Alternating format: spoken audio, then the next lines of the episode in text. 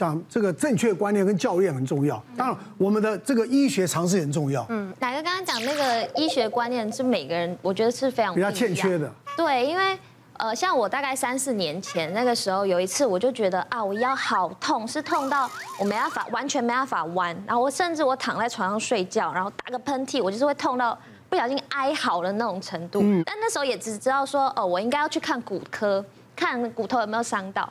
那时候就说，哦，我可能是哪里发炎，下背这边，叫我休息一个多礼拜。然后我也有去电疗，这样我大概一个多礼拜，我就真的好了，我就持续的开始练舞。其实开始运动，但其实医生那时候有提到说，我可能是因为很习惯性的弯腰，我很喜欢这样做，就可能写东西什么，我是软啊，我就这样，然后可能比如说我们打羽球、捡球，我就都是这样捡，就是都是这样的，都是靠腰在动作，对，基本上都是靠腰，太靠腰了，对，可能就是有点伤到，但那时候我就觉得说，我没关系，我年轻，我不怕，我就是那时候小时候就是会觉得啊。不听不听人家的劝，对，然后一直到呃可能冬天变天的时候，就会开始觉得，哎，我的下背好像会开始痛。最严重的呃的不舒服是那时候我们全明星运动会第一季我们要比龙舟的时候，那时候天气冷，然后再一次因为我们比龙舟，我们需要一直去弯腰去做一个划桨的动作，对，持续的。然后我发现我的腰超级超级痛，就是已经痛到我就是像第一次。我痛到没办法弯的那种程度，嗯，我就直接去挂了神经外科，然后才照 MRI，确定说我是椎间盘突出。哦，他就问我说：“你是不是很常弯腰做事？什么？是不是很喜欢翘脚？”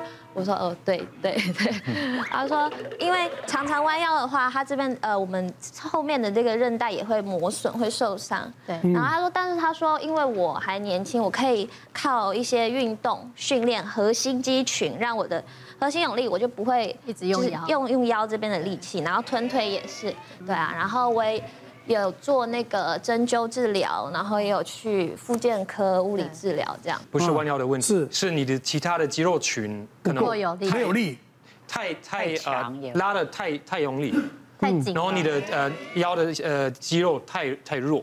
我看你的感感觉你的背背肌比较弱一点，对，所以你可能要特别 对。现在对这个其实 可以马上教我健身。可是那个少侠，你要不要坐到对面去？我觉得我应该要坐在那边，但是我不行，所以我下一集下一集你就坐对面了。哎，我我之前哎，我是久病成良医啊，我是。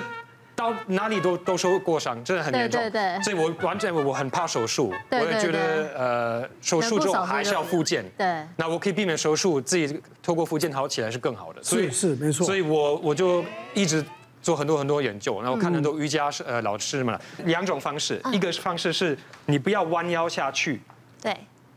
然后慢慢的，你一你太快就容易受伤，因为你的那那个腿的后面呃太硬的话呃。呃，长度不够，然后太弱的话，很容易跑掉，而且那个会影响到骨盆的位位置嘛。所以你拿很轻的哑铃，先这样子下去，呃，我这样子，这样子下去。啊，我还会找镜头的，看到没有？好性感。然后你你其实一下一下比一下可以低一点，然后再起来让它更低，但是你不能一次很重啊，那个还要很轻哦。嗯。所以这个会拉长，拉长的同时会让它更强。同时解决两个问题，然后这个是一个动作，你看我现在越越来越低了，可以碰地板。嗯嗯嗯。然后第二个动作就是要弯腰，从上面慢慢的下去。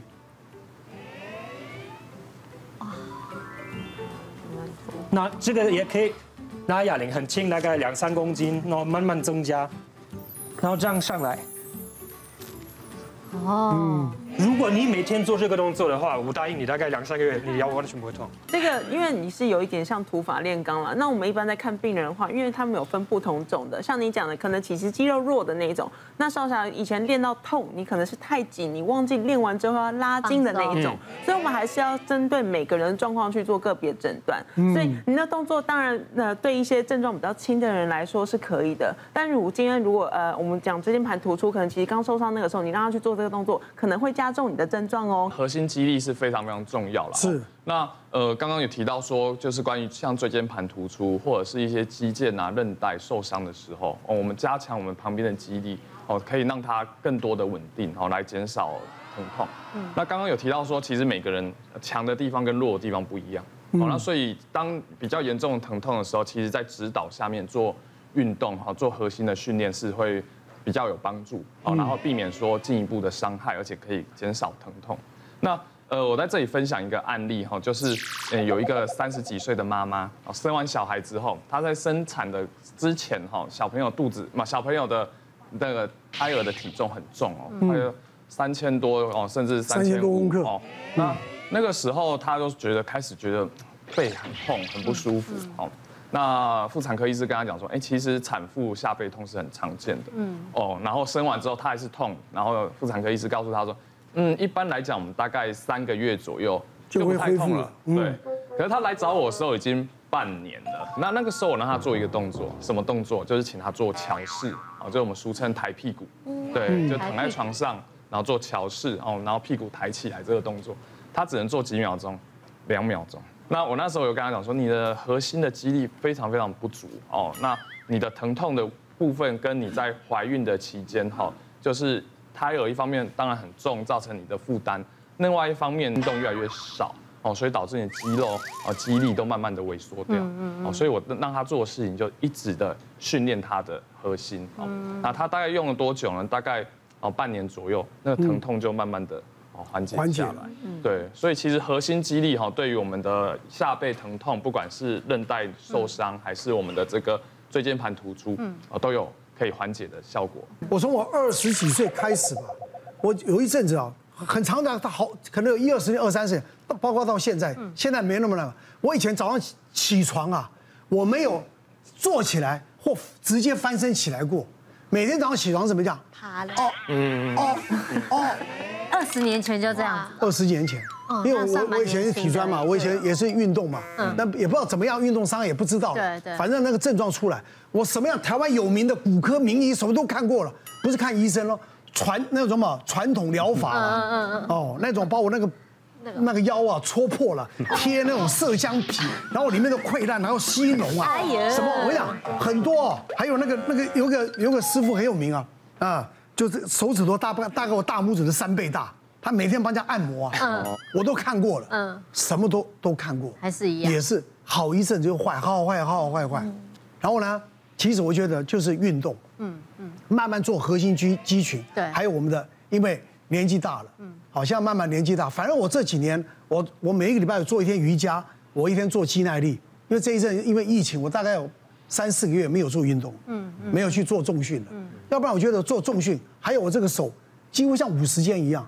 我大概三十几岁的时候，一个节目比赛游泳，突然一下没有热身了，下去就运动伤害，嗯，那个手都抬不起来了，嗯。然后我现在我们就拿那个横杆了，这样子，对，这样子，每天做做三十下，正反正反都没有问题的。所以我觉得啊，很多东西还是要运动，运动还是要运动。我们再看看还有哪些动作能够来看出你的健康呢？其实我们今天来看血管柔软度，但是我们今天筋骨跟血管它是息息相关的。当你筋骨拉不开的时候，你血管也拉不开，柔软度就会不够。哦，所以我们今天用一个动作来测试你的手跟你的髋关节的柔软度哦。我们先做一个盘腿的动作，这盘腿动作呢，你们先把一只脚跨着，然后一只脚交叠上去。哦，当你今天膝盖下不去的话，就表示哎，你的髋关节柔软度不够。哦，今天如果是这样子，来放平，放平。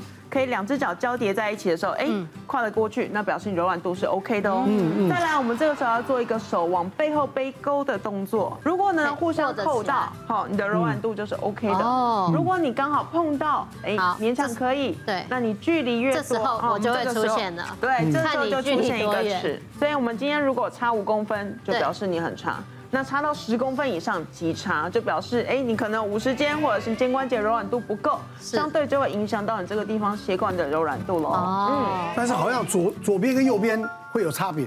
呃，有人就是惯用手，它通常会有一些小伤害，所以它会有一点粘黏在那边。是？所以当你今天够不到的时候，就表示说你这个地方可能就有些粘黏在那里了。那关节粘黏相对血管就很容易粘黏哦。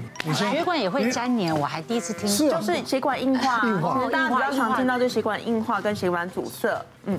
别忘了订阅我们 YouTube 频道，并按下小铃铛，收看我们最新的影片。想要看更多精彩内容，快点选旁边的影片哦。